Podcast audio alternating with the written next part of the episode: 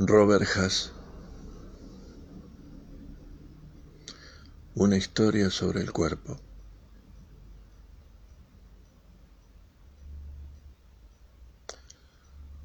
Un joven compositor que trabajaba ese verano en una colonia de artistas la había observado durante una semana. Ella era japonesa pintora, tenía casi 60 años y él pensó que,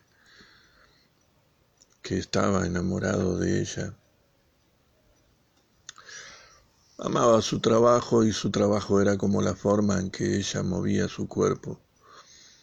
Usaba sus manos, lo miraba a los ojos cuando daba respuestas divertidas y consideradas a las, a las preguntas de él. Una noche, volviendo de un concierto, llegaron hasta la puerta de su casa y ella se volvió hacia él y, dijo, creo que, creo que te gustaría tenerme. También a mí, pero, pero debo decirte que he sufrido una doble mastectomía.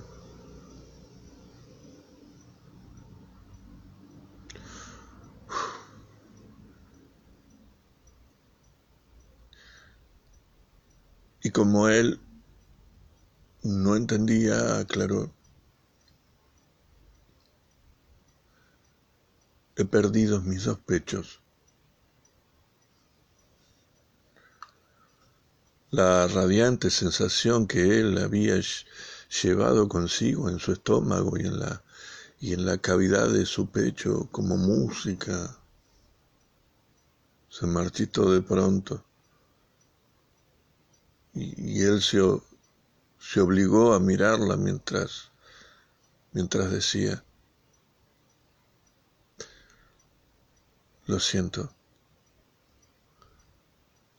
creo que no podría.